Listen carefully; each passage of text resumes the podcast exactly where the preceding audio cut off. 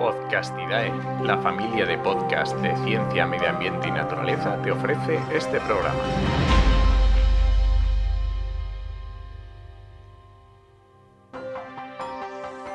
Con el patrocinio de Verdes Digitales, agencia de comunicación y marketing especializada en proyectos ambientales y sociales.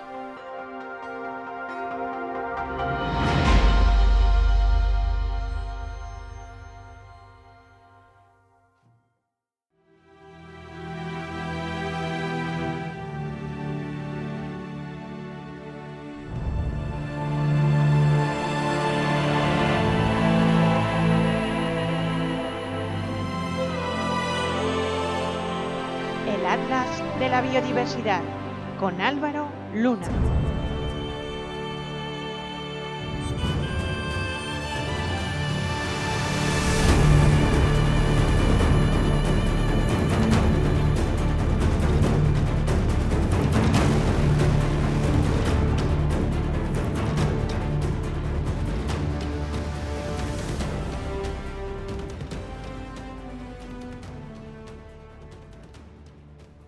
Todos, un día más. Gracias por estar ahí, como siempre, escuchando mi- mis aventuras sobre naturaleza y conservación de la biodiversidad. Hace unas cuantas semanas dediqué un, un programa del Alas de la Biodiversidad a hablar sobre el impacto del plástico en la naturaleza, a raíz de la publicación de mi libro La Era del Plástico. Dije que iba a hacer una serie de especiales tratando el problema del plástico en diferentes tipos de ecosistemas. El primero de estos especiales, que está a vuestra disposición para escucharlo cuando queráis, era sobre el impacto del plástico en ecosistemas terrestres. Yo comencé diciendo que aunque casi todo lo que aparece en los medios en cuanto al problema del plástico se relaciona con el medio marino, realmente el 80% del plástico surge de- del medio terrestre y comienza a impactar en la naturaleza aquí en este tipo de medio. Yo hablaba, por ejemplo, de cómo es muy posible que diferentes especies de las que vemos en ciudades estén interaccionando de un modo u otro con ese plástico. Y expliqué varias vías por las que este plástico, esta contaminación, puede salir de las ciudades y acabar en el monte, igualmente pudiendo dañar a diferentes especies, animales que están en nuestros ecosistemas. Por último, resumí brevemente cómo incluso el plástico puede tener una relación con el suelo, con el suelo agrícola, sin ir más lejos, y con la ganadería, aunque esto en principio nos coja algo más lejano. En esta segunda emisión voy a hablar de las aguas continentales, de ríos y lagos. Como hay que hacer las cosas en un orden, voy a empezar, en este caso, hablando de los ríos. Los ríos son unos ecosistemas vitales, pero tienen en Europa numerosos problemas. De hecho, para mí son los ecosistemas más maltratados de Europa y de buena parte del mundo.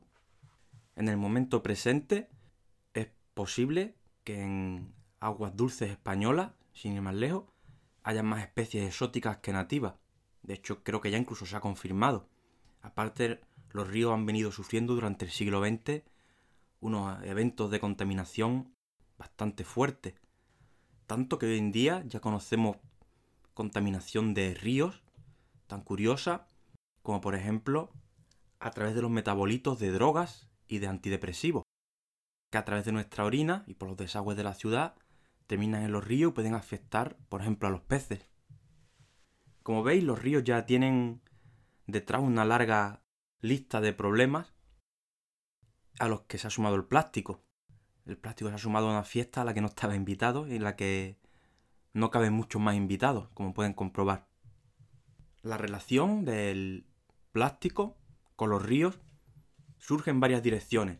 En primer lugar, el plástico se transporta por estas vías de agua, es decir, los ríos son vías de comunicación de plástico que ya sí llega al mar a través de los ríos.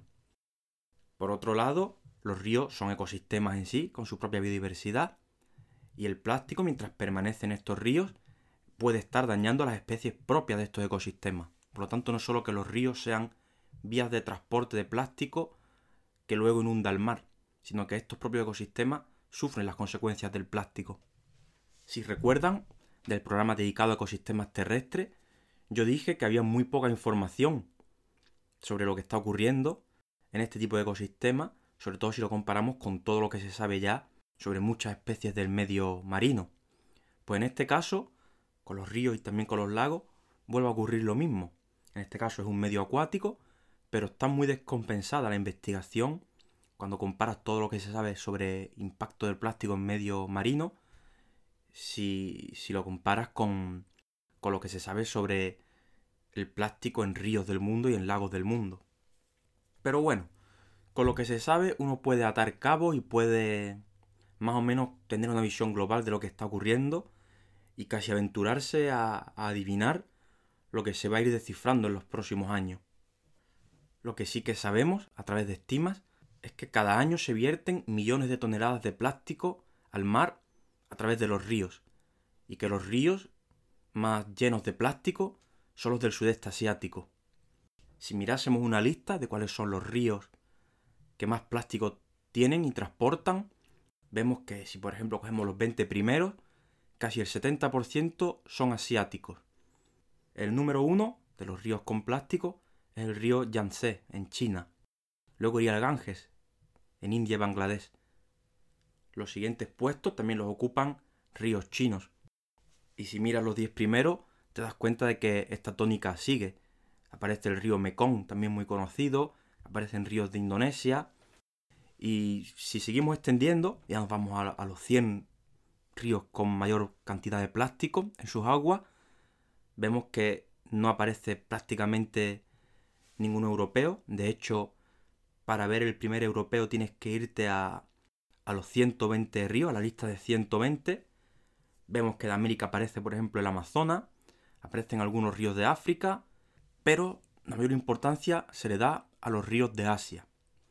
Esto es muy llamativo, porque luego ni esos ríos de Asia, ni, esa, ni esos ecosistemas marinos de Asia son los más estudiados en relación al plástico. Hay un enorme sesgo aún en ese sentido. En cuanto a España, España es el segundo país que más plásticos vierte al Mediterráneo. Y atendiendo a la cantidad de basuras que uno puede observar en ramblas y en pequeños ríos de toda España, al igual que en ríos mayores, no es difícil intuir que, que muchos de esos plásticos acaban igualmente en el mar.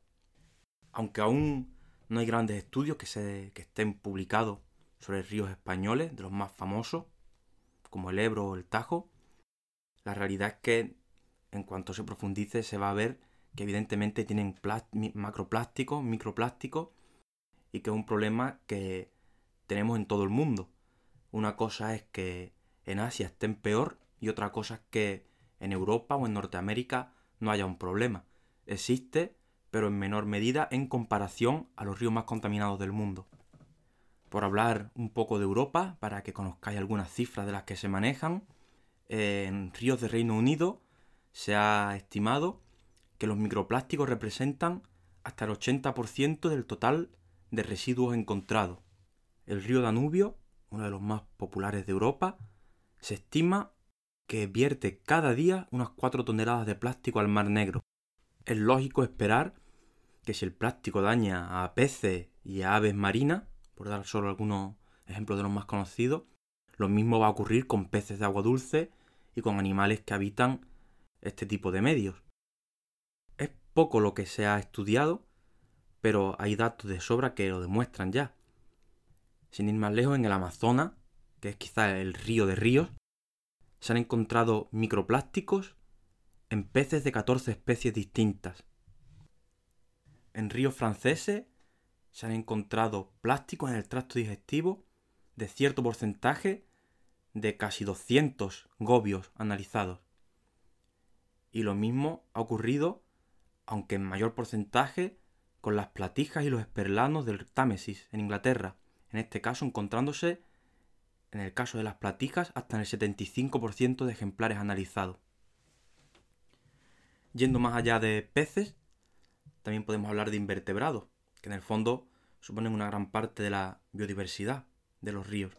De nuevo, en Reino Unido se ha podido constatar que más de la mitad de los invertebrados presentes, tanto aguas arriba como aguas abajo, de diversas plantas de tratamiento de agua, contenían microplásticos en su interior.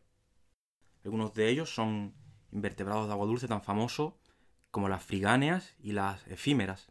En este caso, los invertebrados son presa de otros animales, por lo que al acumular microplástico pueden, por consiguiente, acumularla los predadores que, que ingieran estos animales. Y ya hablamos de aves, de mamíferos o de otros invertebrados mayores.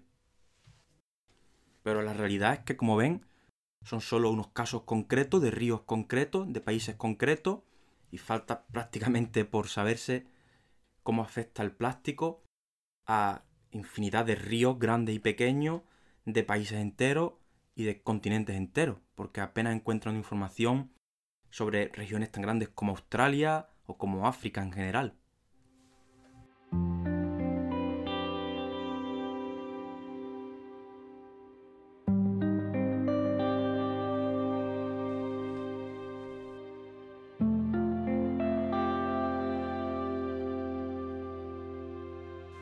Con los lagos? ¿Qué ocurre con los lagos?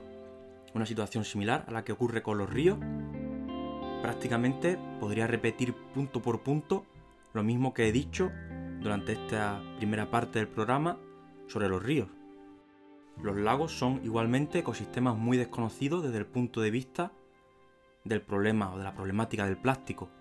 Y lo que se sabe está enormemente sesgado, podríamos decir, hacia el hemisferio norte, por resumir. Aunque concretamente todo lo que uno busca sobre plástico en lagos es referente a los grandes lagos de Norteamérica y a los Alpes, ya sea a los Alpes italianos, austriacos, da igual, a los Alpes. Pero lo cierto es que lo que se sabe es concluyente y nos permite comprender lo que puede estar ocurriendo en otros lugares. Resulta sorprendente porque, por ejemplo, los grandes lagos de Norteamérica se han encontrado en algunos puntos concretos concentraciones de plástico similares a las halladas en, las famosas islas de plástico. Es posible que sea por los propios movimientos de la circulación de agua que existen en estos, en, en estos enormes lagos que tienden a concentrar la basura en ciertos puntos. Pero el hecho es ese, que hay concentraciones de plástico en otros puntos que no son esas famosas islas de plástico y que no, y que no están captando tanto la atención de los medios. Siguiendo con los grandes lagos de Norteamérica, ya que casi toda la información disponible es de allí, se puede decir que el plástico se ha convertido en el rey de los desechos. Hasta el 80% de la basura recogida en las orillas de los lagos, en diferentes proyectos de voluntariado, resultó ser plástico. Cuando uno analiza qué tipo de plásticos son, pues van a ser objetos de la vida cotidiana, como ocurre en otros muchos lugares, y aparejos de pesca abandonados. Si vamos a microplástico, pues en este caso ya hablaríamos de fibras textiles procedentes de, nuestros hogares, a través, por ejemplo, de cada vez que usamos la lavadora, termina llegando por desagüe hasta, hasta estos lagos. Para haceros a la idea del coste económico anual que tiene la lucha contra el plástico en esta región limítrofe entre Estados Unidos y Canadá, la estima es que cada año el problema del plástico cuesta a esta zona 400 millones de dólares. En Europa hemos usado los Alpes como sistema de estudio idóneo para intentar comprender la problemática del plástico en lagos, imitando lo que han hecho los americanos con sus grandes lagos. Volvemos a lo mismo. Los datos vuelven a revelar que el plástico aparece en estas masas de agua, que uno diría que son lugares paradisiacos de alta montaña. Se puede volver a decir que las concentraciones de plástico son similares a las encontradas en lagos de Norteamérica y que estas cantidades de plástico no se alejan mucho de las observadas en mar abierto. Por lo tanto, podríamos decir que la problemática del plástico también existe en los lagos, igual que en los ríos, igual que en ecosistemas terrestres, igual que en el mar aunque todos los ecosistemas no hayan tenido la misma atención. Igualmente, podemos comprender que los problemas de contaminación que tienen ciertos países asiáticos, africanos y latinoamericanos van a, causar que el día en que se analicen los niveles de microplástico y macroplástico en lagos de estas regiones, la sorpresa va a ser mayúscula. Pero si estamos viendo esos niveles tan alarmantes en lugares con otras posibilidades económicas y con otra gestión de residuos. ¿Qué nos va a deparar el día que miremos lugares que generan más residuos y tienen menos posibilidades de una gestión eficaz de los mismos? Cuando uno busca y busca, al final sí que ve que, que van apareciendo pequeños estudios y revelan lo que es evidente. Por ejemplo, en África, lo que no decir mucho porque África es gigante, pero en el lago Victoria de África se ha podido detectar por primera vez en lagos africanos plástico en, peces. Han encontrado plástico en el 20% de percas del Nilo y también tilapias del Nilo capturadas. El origen de estos plásticos es el mismo que, que, en los Alpes y el mismo que en los grandes lagos de Norteamérica. Hay poblaciones humanas que vierten sus residuos al lago, como en sitios costeros se hace al mar, y los animales pues lo consumen.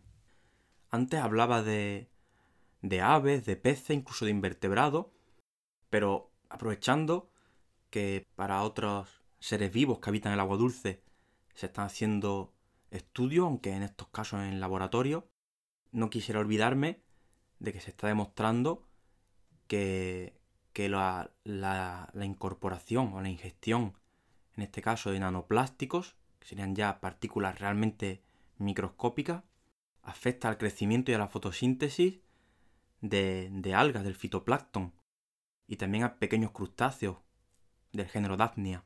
Este tipo de organismos están en la base de la cadena trófica, por lo tanto, volvemos a lo mismo.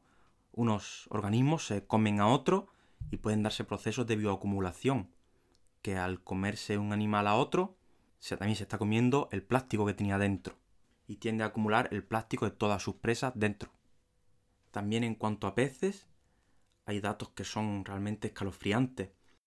Por ejemplo, de nuevo volviendo a Estados Unidos y Canadá, se han encontrado microplásticos en el 100% de individuos analizados de perca amarilla. Y en un estudio paralelo, en el lago Ontario, se encontraron microplásticos, microfibras textiles, en el 85% de peces analizados con el fin de, detectar si tenían plástico o no. Para que veáis cómo el plástico llega a todos sitios y puede afectar potencialmente a cualquier tipo de especie. También hay aves de, humedales, aves de lagos, que pueden sufrir por el plástico, igual que sufren las gaviotas, los albatros y otras aves marinas, sobre las que hay decenas y decenas de estudios. En Canadá, un estudio que analizó 350 aves muertas de diversas especies, encontró que la presencia de plástico en el interior de estos animales era equivalente a la observada en especies de aves marinas, volviendo de nuevo a mostrar que el debate del plástico debe llevarse a un terreno mucho más amplio que el medio marino. En España se ha podido constatar en lagunas de la Mancha húmeda la presencia de microplásticos, en este caso en heces, del 43% de las heces analizadas de tarro blanco, una especie de pato, del 45% de heces de ana de real y del 60% de heces analizadas de focha común. En este caso, si no recuerdo mal, los plásticos se identificaron en origen con actividades agrícolas del entorno de, de esos humedales. Como veis, hablamos de un problema amplio. He puesto ejemplos de Estados Unidos, de Europa, de África.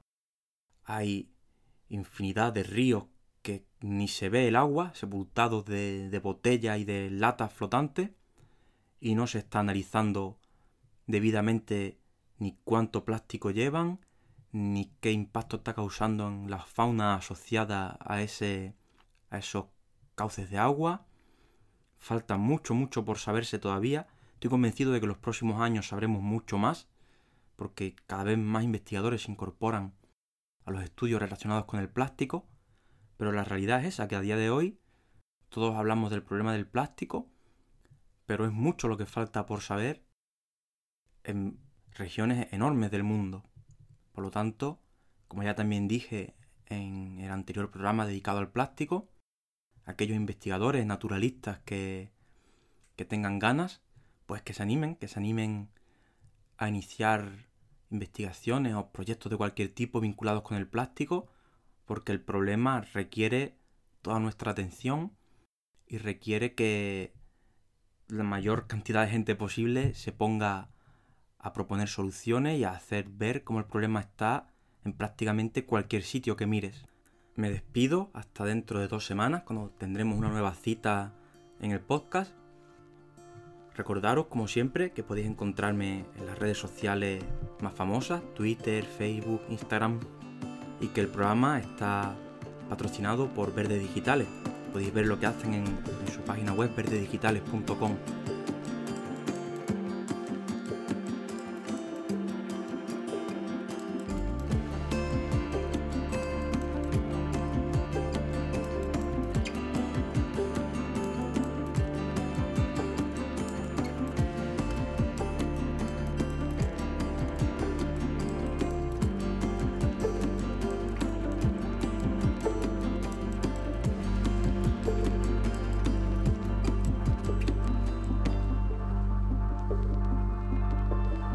Bye.